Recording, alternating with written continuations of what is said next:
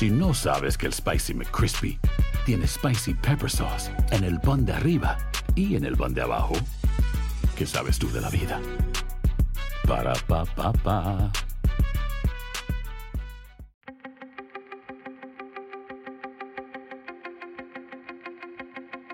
Temas importantes, historias poderosas, voces auténticas. Les habla Jorge Ramos y esto es Contrapoder. Bienvenidos al podcast. Uno de los grandes temas de discusión para las próximas elecciones presidenciales en Estados Unidos es la edad de los candidatos, Joe Biden y Donald Trump. ¿Qué dice esto de los Estados Unidos? ¿Qué ha pasado con las generaciones más jóvenes? Para hablarnos de esto, quería conversar con un verdadero experto y el mejor experto que existe en prácticamente todo el mundo latino es el doctor Diego Bernardini para hablarnos sobre cómo la edad ya es mucho más que solo un número. Doctor Bernardini, gracias por estar aquí. Un gusto. Déjame comenzar con política. Aquí en los Estados Unidos tenemos a un presidente de 80 años de edad, Joe Biden. Donald Trump el próximo mes cumple 77 años. ¿Qué dice eso de los Estados Unidos? Bueno, di- primero dice que hay una falta probablemente de recambio, pero también nos está hablando de un fenómeno que es global, que es la longevidad, y que esto tiene que ver con no solo en Estados Unidos, Sergio Mattarella, Berlusconi, Erdogan, Putin, todos, el mismo Papa Francisco, todos líderes longevos. Y esto tiene que ver con una sociedad del siglo XXI donde la longevidad va a ser la norma. Estamos viviendo más, estamos viviendo mejor y ahí interviene también el, liderazgo. Ahora, cuando vemos en, una portada a Martha Stewart, de 81 años, saliendo en, en traje de baño, ¿qué dice de la sociedad estadounidense?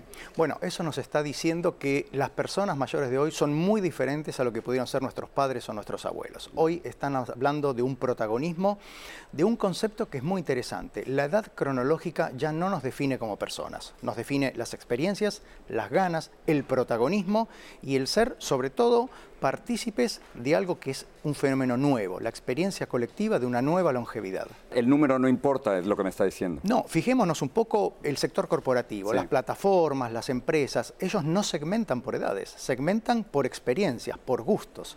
Y si hay algo que tiene diversidad, es el vivir cada vez más. El vivir cada día es construcción de diversidad. No hay dos personas mayores iguales. Ahora, usted ha dicho que de lo que se trata no es únicamente de, de- de cumplir años, sino hacerlo de una forma diferente. ¿A, a qué se refiere? Exactamente. Cuando hablamos de la longevidad, muchas veces escuchamos la sociedad envejecida, la bomba de las pensiones, y todo tiene que ver con un foco demográfico, con un foco cuantitativo.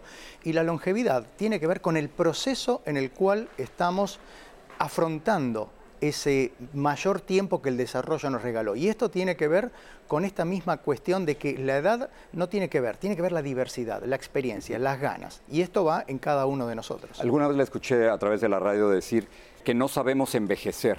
¿A qué se refiere? Y es algo muy nuevo. La sociedad todavía está normatizada por aspectos vinculados al siglo XX. Ya fíjese usted que llevamos 23, 23, años claro.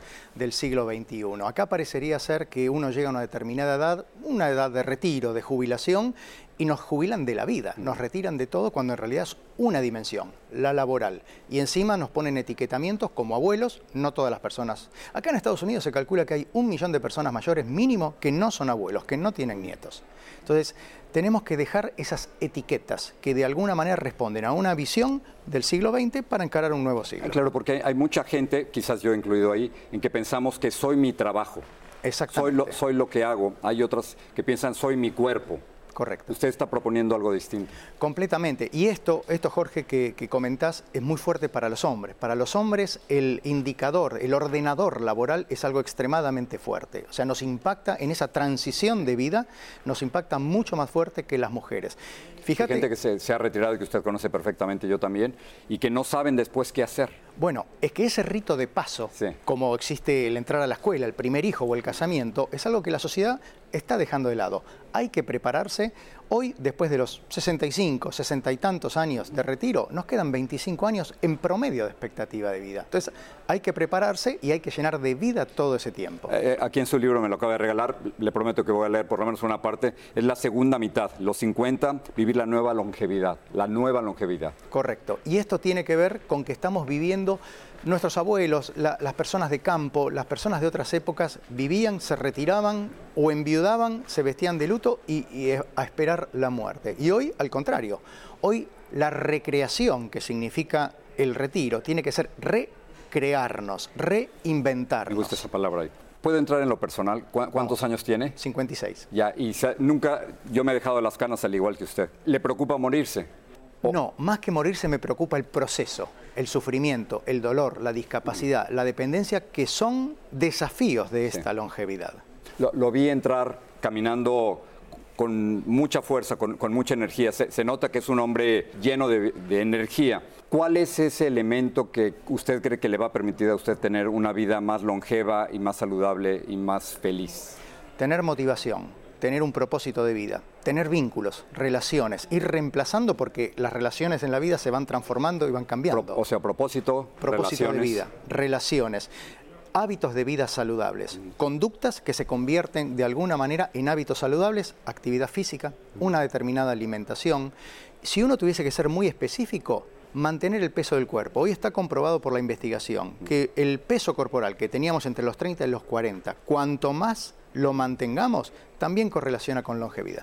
Si yo lo viera eh, dentro de unos años, ese secreto de la longevidad antes de morir ¿Su fórmula sería? Mi fórmula sería buscar el bienestar. Cada uno de nosotros tenemos algo que nos gusta. La sociedad, ¿dónde está la deuda? En darnos la oportunidad para ejercer, para hacer lo que nos hace bien y que los mantiene con bienestar. Doctor, gracias por estar aquí. Se agradece muchísimo. gracias.